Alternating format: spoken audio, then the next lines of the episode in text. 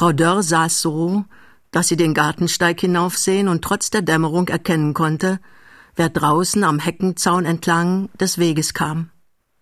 Ah, da kommt er, sagte sie. Nu Dörr, lass mal deine Pfeife ausgehen. Du bist heute wieder wie ein Schornstein und rauchst und schmuckst den ganzen Tag. Und so ein Knallerballer wie deiner, der ist nicht für jeden. Dörr ließ sich solche Rede wenig anfechten, und ehe seine Frau mehr sagen oder ihre Wahrsprüche wiederholen konnte, trat der Baron ein.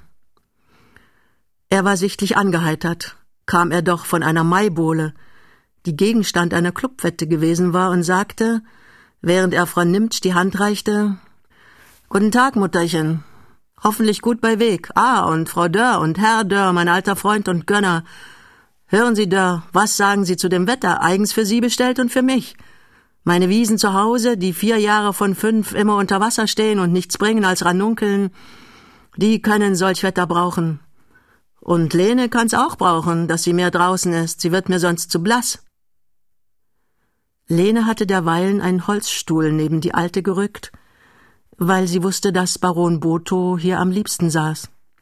Frau Dörr aber, in der eine starke Vorstellung davon lebte, dass ein Baron auf einem Ehrenplatz sitzen müsse, war inzwischen aufgestanden und rief immer das blaue Vlies nachschleppend ihrem Pflegesohn zu Well er wohl auf? Nee, ich sage, wo es nicht drinsteckt, da kommt es auch nicht. Der arme Junge fuhr blöd und verschlafen in die Höhe und wollte den Platz räumen, der Baron litt es aber nicht. Um Himmels willen, liebe Frau Dörr, lassen Sie doch den Jungen. Ich sitz am liebsten auf einem Schemel, wie mein Freund Dörr hier. Und damit schob er den Holzstuhl, den Lene noch immer in Bereitschaft hatte, neben die Alte und sagte, während er sich setzte, hier, neben Frau Nimtsch. Das ist der beste Platz. Ich kenne keinen Herd, auf den ich so gern sähe. Immer Feuer, immer Wärme. Ja, Mutterchen, es ist so. Hier ist es am besten. Ach du mein Gott, sagte die Alte, hier am besten, hier bei einer alten Wasch- und Plättfrau. Freilich, und warum nicht? Jeder Stand hat seine Ehre. Waschfrau auch. Wissen Sie denn, Mutterchen, dass es hier in Berlin einen berühmten Dichter gegeben hat, der ein Gedicht auf seine alte Waschfrau gemacht hat? Ist es möglich? Freilich ist es möglich. Es ist sogar gewiss. Und wissen Sie, was er zum Schluss gesagt hat? Da hat er gesagt, ich möchte so leben und sterben wie die alte Waschfrau. Ja, das hat er gesagt. Ist es möglich? simperte die Alte noch einmal vor sich hin. Und wissen Sie, Mutterchen, um auch das nicht zu vergessen, dass er ganz recht gehabt und dass ich ganz dasselbe sage, ja. Sie lachen so vor sich hin, aber sehen Sie sich mal um hier. Wie leben Sie? Wie Gott in Frankreich. Erst haben Sie das Haus und diesen Herd und dann den Garten und dann die Frau Dörr und dann haben Sie die Lene, nicht wahr? Aber wo steckt sie nur? Er wollte noch weitersprechen, aber im selben Augenblicke kam Lene mit einem Kaffeebrett zurück, auf dem eine Karaffe mit Wasser samt Apfelwein stand. Apfelwein, für den der Baron, weil er ihm wunderbare Heilkraft zuschrieb, eine sonst schwer begreifliche Vorliebe hatte. Ach, Lene, wie du mich verwöhnst. Aber du darfst es mir nicht so feierlich präsentieren, das ist ja, wie wenn ich im Club wäre, du musst es mir aus der Hand bringen, da schmeckt es am besten, und nun gib mir deine Patsche, dass ich sie streicheln kann. Nein, nein, die linke, die kommt von Herzen, und nun setze dich dahin zwischen Herr und Frau Dörr, dann hab ich dich gegenüber und kann dich immer ansehen. Ich habe mich den ganzen Tag auf diese Stunde gefreut. Lene lachte. Du glaubst es wohl nicht. Ich kann es dir aber beweisen, Lene, denn ich habe dir von der großen Herren- und Damenfete, die wir gestern hatten, was mitgebracht. Und wenn man was zum Mitbringen hat, dann freut man sich auch auf die, die's kriegen sollen. Nicht wahr, lieber Dörr? Dörr schmunzelte, Frau Dörr aber sagte, ja, der, der und mitbringen. Dörr ist bloß für Rapschen und Sparen, so sind die Gärtners. Aber neugierig bin ich doch, was der Herr Baron mitgebracht haben. Nu, da will ich nicht lange warten lassen, sonst denkt meine liebe Frau Dörr am Ende, dass es ein goldener Pantoffel ist oder sonst was aus dem Märchen. Es ist aber bloß das. Und dabei gab er Lenen eine Tüte, daraus, wenn nicht alles täuschte, das gefranste Papier einiger Knallbonbons hervorguckte. Wirklich, es waren Knallbonbons, und die Tüte ging reihum. Aber nun müssen wir auch ziehen. Lene, halt fest und Augen zu. Frau Dörr war entzückt, als es einen Knall gab. und noch mehr als Lenes Zeigefinger blutete. Das tut nicht weh, Lene. Das kenn ich. Das ist, wie wenn sich ne Braut in den Finger sticht. Ich kannte mal eine, die war so versessen drauf. Die stach sich immer zu und lutschte und lutschte, wie wenn es Wunder was wäre. Lene wurde rot. Aber Frau Dörr sah es nicht und fuhr fort. Und nur den Vers lesen, Herr Baron. Und dieser las denn auch. In Liebe selbst vergessen sein, freut Gott und die lieben Engelein. Jott, sagte Frau Dörr und faltete die Hände. Das ist ja wie aus dem Gesangbuch. Ist es denn immer so fromm? I bewahre, sagte Boto. Nicht immer. Kommen Sie, liebe Frau Dörr. Wir wollen auch mal ziehen und sehen, was dabei herauskommt. Und nun zog er wieder und las. Wo Amors Pfeil recht tief getroffen, da stehen Himmel und Hölle offen. No, Frau Dörr, was sagen Sie dazu? Das klingt schon anders, nicht wahr? Na, sagte Frau Dörr, anders klingt es. Aber es gefällt mir nicht recht. Wenn ich einen Knallbonbon ziehe? Nun, da darf nichts von Hölle vorkommen. Da will ich nicht hören, dass es sowas gibt. Ich auch nicht, lachte Lene. Frau Dörr hat ganz recht. Sie hat überhaupt immer recht. Aber das ist wahr. Wenn man solchen Vers liest, dann hat man immer gleich was zum Anfangen. Ich meine zum Anfangen mit der Unterhaltung. Denn Anfangen ist immer das Schwerste, gerade wie beim Briefeschreiben. Und ich kann mir eigentlich keine Vorstellung machen, wie man mit so vielen fremden Damen, und ihr kennt euch doch nicht alle, so gleich mir nichts, dir nichts, ein Gespräch anfangen kann. Ach, meine liebe Lene, sagte Voto, das ist nicht so schwer, wie du denkst. Es ist sogar ganz leicht. Und wenn du willst, will ich dir gleich eine Tischunterhaltung vormachen. Frau Dörr und Frau Nimtsch drückten ihre Freude darüber aus, und auch Lene nickte zustimmend. Nun, fuhr Baron Botho fort, denke dir also, du wärst eine kleine Gräfin, und eben habe ich dich zu Tische geführt und Platz genommen, und nun sind wir beim ersten Löffel Suppe. Gut, gut, und nun? Und nun sag ich dir, Irre ich nicht, meine gnädigste Comtesse, so sah ich Sie gestern in der Flora, Sie und Ihre Frau Mama, nicht zu verwundern. Das Wetter lockt ja jetzt täglich heraus, und man könnte schon von Reisewetter sprechen. Haben Sie Pläne, Sommerpläne, meine gnädigste Gräfin? Und nun antwortest du, dass leider noch nichts feststünde, weil der Papa durchaus nach dem Bayerischen wolle, dass aber die sächsische Schweiz mit dem Königstein und der Bastei dein Herzenswunsch wäre. Das ist es auch wirklich, lachte Lene. Nun sieh, das trifft sich gut. Und so fahr ich denn fort, ja, gnädigste Comtesse, da begegnen sich unsere Geschmacksrichtungen. Ich ziehe die sächsische Schweiz ebenfalls jedem anderen Teil der Welt vor, namentlich auch der eigentlichen Schweiz. Man kann nicht immer große Natur schwelgen, nicht immer klettern und außer Atem sein, aber sächsische Schweiz himmlisch, ideal. Da habe ich Dresden, in einer Viertel oder halben Stunde bin ich da, da sehe ich Bilder, Theater, großen Garten, Zwinger, grünes Gewölbe. Versäumen Sie nicht, sich die Kanne mit den törichten Jungfrauen zeigen zu lassen und vor allem den Kirschkern, auf dem das ganze Vaterunser steht, alles bloß durch die Lupe zu sehen. Und so sprecht ihr? Ganz so, mein Schatz. Und wenn ich mit meiner Nachbarin zur Linken, also mit Comtesse Lene, fertig bin, so wend ich mich zu meiner Nachbarin, zur Rechten also zu Frau Baronin Dörr. Die Dörr schlug vor Entzücken mit der Hand aufs Knie, dass es einen lauten Puff gab. Zu Frau Baronin Dörr also und spreche nun worüber? Nun sagen wir über Morcheln. Aber mein Gott, Morcheln, über Morcheln, Herr Baron, das geht doch nicht. Oh, warum nicht? Warum soll es nicht gehen, liebe Frau Dörr? Das ist ein sehr ernstes und lehrreiches Gespräch und hat für manche mehr Bedeutung, als Sie glauben. Ich besuchte mal einen Freund in Polen, Regiments- und Kriegskameraden, der ein großes Schloss bewohnte, rot und mit zwei dicken Türmen und so furchtbar alt, wie es eigentlich gar nicht mehr vorkommt. Und das letzte Zimmer war sein Wohnzimmer, denn er war unverheiratet, weil er ein Weiberfeind war. Ist es möglich? Und überall waren Morsche, durchgetretene Dielen, und immer wo ein paar Dielen fehlten, da war ein Morchelbeet, und an all den Morchelbeeten ging ich vorbei, bis ich zuletzt in sein Zimmer kam. Ist es möglich? wiederholte die Dörr und setzte hinzu. Morcheln. Aber man kann doch nicht immer von Morcheln sprechen. Nein, nicht immer, aber oft oder wenigstens manchmal. Und eigentlich ist es ganz gleich, wovon man spricht. Wenn es nicht Morcheln sind, sind es Champignons.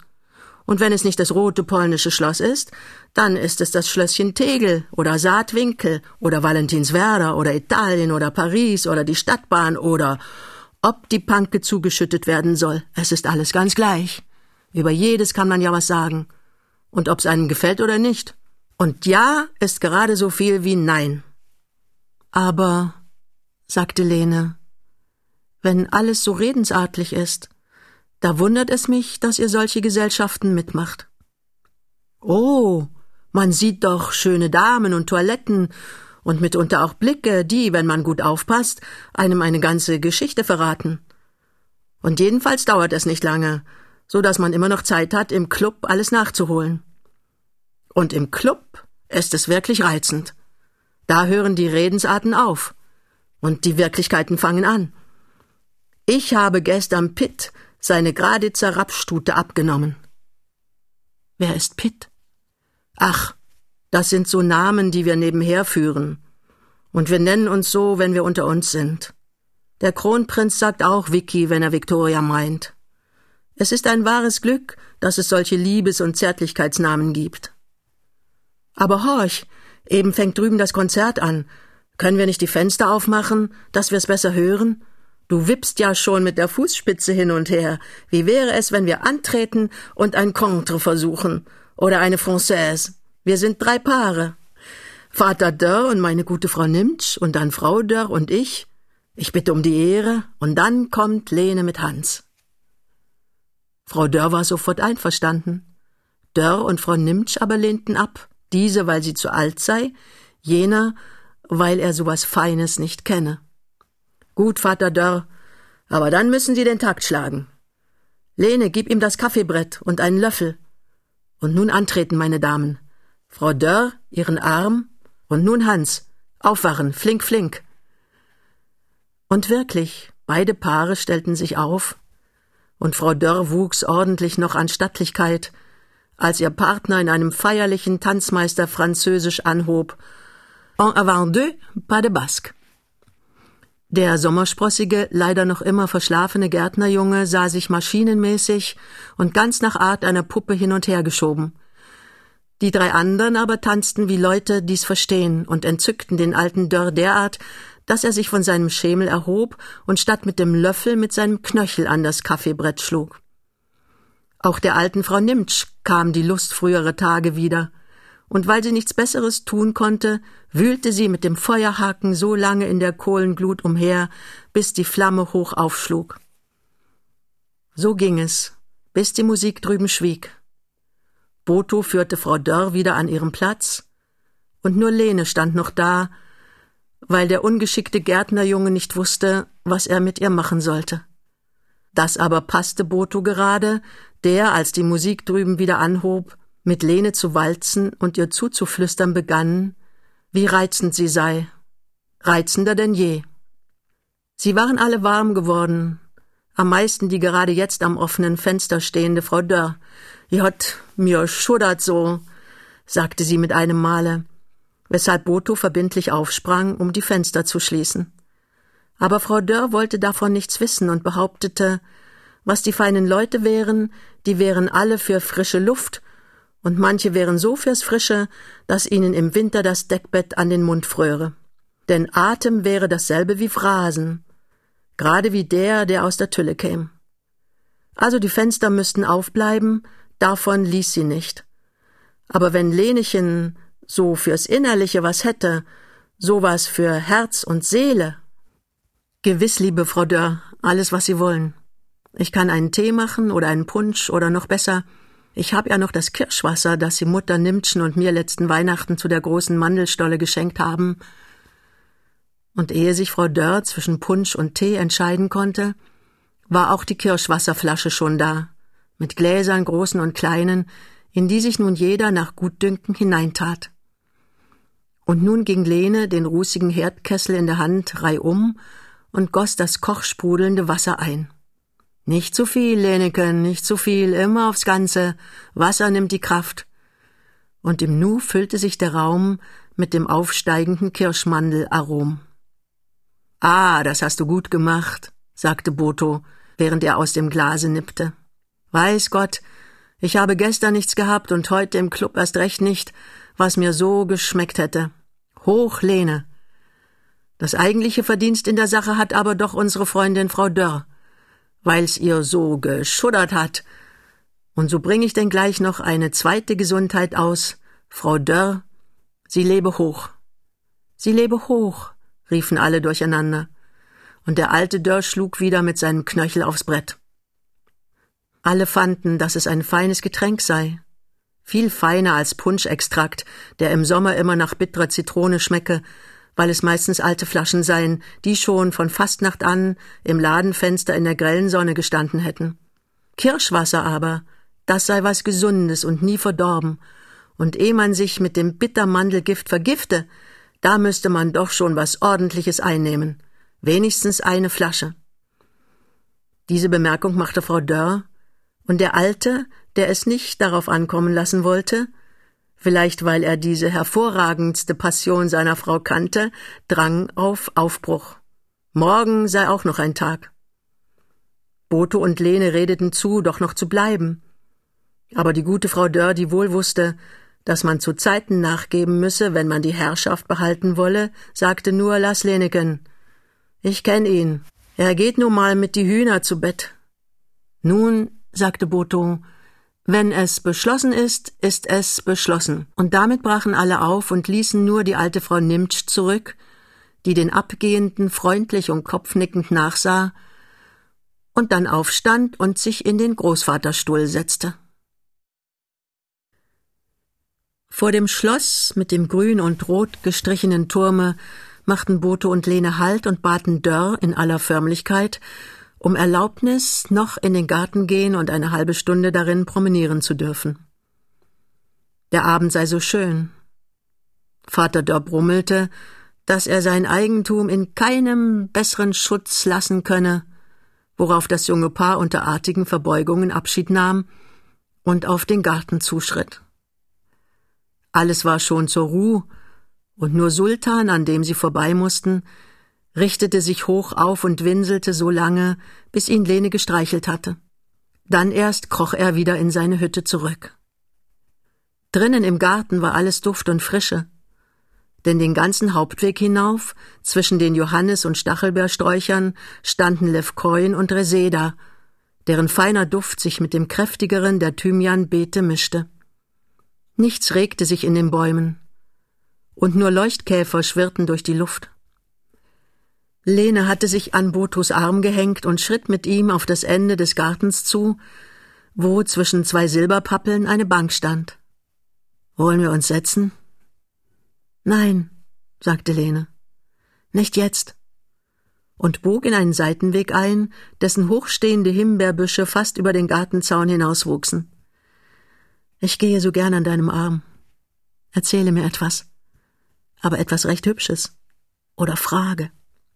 Gut. Ist es dir recht, wenn ich mit den Dörrs anfange? Meinetwegen. Ein sonderbares Paar. Und dabei, glaub ich, glücklich. Er muss tun, was sie will, und ist doch um vieles klüger. Ja, sagte Lene, klüger ist er, aber auch geizig und hartherzig. Und das macht ihn gefügig, weil er beständig ein schlechtes Gewissen hat. Sie sieht ihm scharf auf die Finger und leidet es nicht, wenn er jemand übervorteilen will. Und das ist es, wovor er Furcht hat und was ihn nachgiebig macht. Und weiter nichts? Vielleicht auch noch Liebe. So sonderbar es klingt, das heißt Liebe von seiner Seite. Denn trotz seiner 56 oder mehr ist er noch wie vernarrt in seine Frau. Und bloß weil sie groß ist.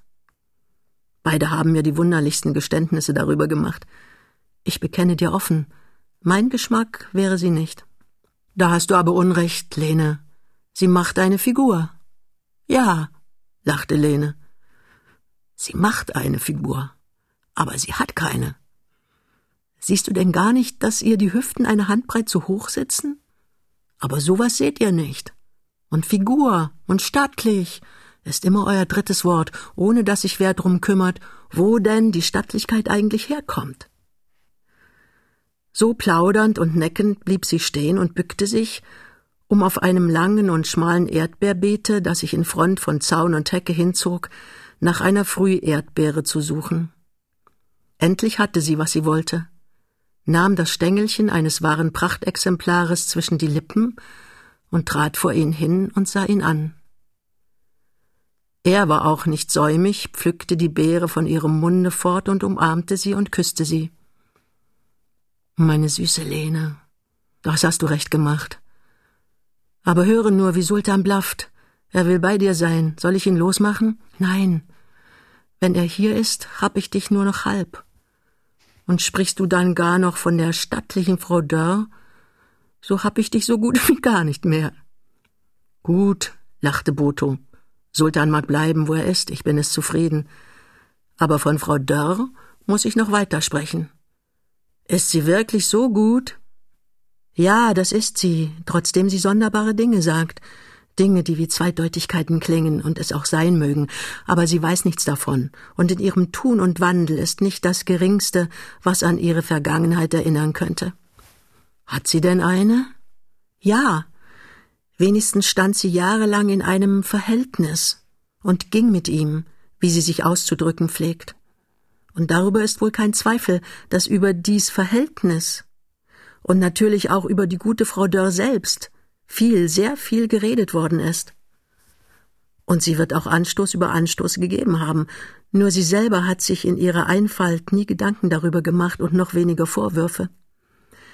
Sie spricht davon wie von einem unbequemen Dienst, den sie getreulich und ehrlich erfüllt hat, bloß aus Pflichtgefühl. Du lachst, und es klingt auch sonderbar genug. Aber es lässt sich nicht anders sagen. Und nun lassen wir die Frau Dörr und setzen uns Liebe und Sehen in die Mondsichel. Wirklich, der Mond stand drüben über dem Elefantenhause, das in dem niederströmenden Silberlichte noch fantastischer aussah als gewöhnlich. Lene wies darauf hin, zog die Mantelkapuze fester zusammen und barg sich an seine Brust. So vergingen ihre Minuten schweigend und glücklich, und erst als sie sich von einem Traume, der sich noch nicht festhalten ließ, wieder aufrichtete, sagte sie Woran hast du gedacht? Aber du musst mir die Wahrheit sagen. Woran ich dachte, Lene? Ja, fast schäme ich mich es zu sagen. Ich hatte sentimentale Gedanken, und dachte nach Haus hin, an unseren Küchengarten im Schloss Zeden, der genauso daliegt wie dieser Dörsche. Dieselben Salatbeete mit Kirschbäumen dazwischen. Und ich möchte wetten, auch ebenso viel Meisenkästen. Und auch die Spargelbeete liefen so hin. Und dazwischen ging ich mit meiner Mutter, und wenn sie guter Laune war, gab sie mir das Messer und erlaubte, dass ich ihr half. Aber weh mir, wenn ich ungeschickt war und die Spargelstange zu lang oder zu kurz abstach meine Mutter hatte eine rasche Hand. Glaub's. Und mir ist immer, als ob ich Furcht vor ihr haben müsste. Furcht? Wie das? Warum, Lene? Lene lachte herzlich, und doch war eine Spur von Gezwungenheit darin. Du musst nicht gleich denken, dass ich vorhabe, mich bei der Gnädigen melden zu lassen und darfst es nicht anders nehmen, als ob ich gesagt hätte, ich fürchte mich vor der Kaiserin. Würdest du deshalb denken, dass ich zu Hofe wollte? Nein, ängstige dich nicht. Ich verklage dich nicht. Nein, das tust du nicht. Dazu bist du viel zu stolz und eigentlich eine kleine Demokratin und dringst dir jedes freundliche Wort nur so von der Seele. Hab ich recht, aber wie's auch sei. Mache dir auf gut Glück hin ein Bild von meiner Mutter. Wie sieht sie aus? Genauso wie du. Groß und schlank und blauäugig und blond. Arme Lene. Und das Lachen war diesmal auf seiner Seite. Da hast du fehlgeschossen. Meine Mutter ist eine kleine Frau mit lebhaften schwarzen Augen und einer großen Nase. Glaub es nicht. Das ist nicht möglich. Und ist doch so. Du musst nämlich bedenken, dass ich auch einen Vater habe. Aber das fällt euch nie ein, ihr denkt immer, ihr seid die Hauptsache. Und nun sage mir noch etwas über den Charakter meiner Mutter. Aber rate besser. Ich denke mir sie sehr besorgt um das Glück ihrer Kinder. Getroffen. Und dass all ihre Kinder reiche, das heißt sehr reiche Partien machen, Und ich weiß auch, wen sie für dich in Bereitschaft hält. Eine Unglückliche, die du, wie du mich verkennst. Glaube mir, dass ich dich habe, diese Stunde habe. Das ist mein Glück. Was daraus wird, das kümmert mich nicht.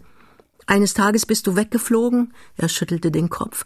Schüttle nicht den Kopf. Es ist so, wie ich sage. Du liebst mich und bist mir treu. Wenigstens bin ich in meiner Liebe kindisch und eitel genug, es mir einzubilden.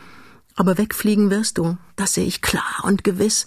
Du wirst es müssen. Es heißt immer, die Liebe mache blind. Aber sie macht auch hell und fernsichtig. Ach, Lene, du weißt gar nicht, wie lieb ich dich habe. Doch, ich weiß es und weiß auch, dass du deine Lene für was Besonderes hältst und jeden Tag denkst, wenn sie doch eine Gräfin wäre. Damit ist es nun aber zu spät. Das bringe ich nicht mehr zu Wege. Du liebst mich und bist schwach, daran ist nichts zu ändern. Alle schönen Männer sind schwach, und der Stärkere beherrscht sie. Und der Stärkere, ja, wer ist dieser Stärkere? Nun, entweder ist deine Mutter oder das Gerede der Menschen oder die Verhältnisse, oder vielleicht alles drei. Aber sieh nur, und sie wies nach dem Zoologischen hinüber, aus dessen Baum und Blätterdunkel eben eine Rakete zischend in die Luft fuhr und mit einem Puff in zahllose Schwärmer zerstob. Eine zweite folgte der ersten. Und so ging es weiter, als ob sie sich jagen und überholen wollen, bis es mit einem Male vorbei war und die Gebüsche drüben in einem grünen und roten Lichte zu glühen anfingen. Ein paar Vögel in ihren Käfigen kreischten dazwischen und dann fiel nach einer langen Pause die Musik wieder ein.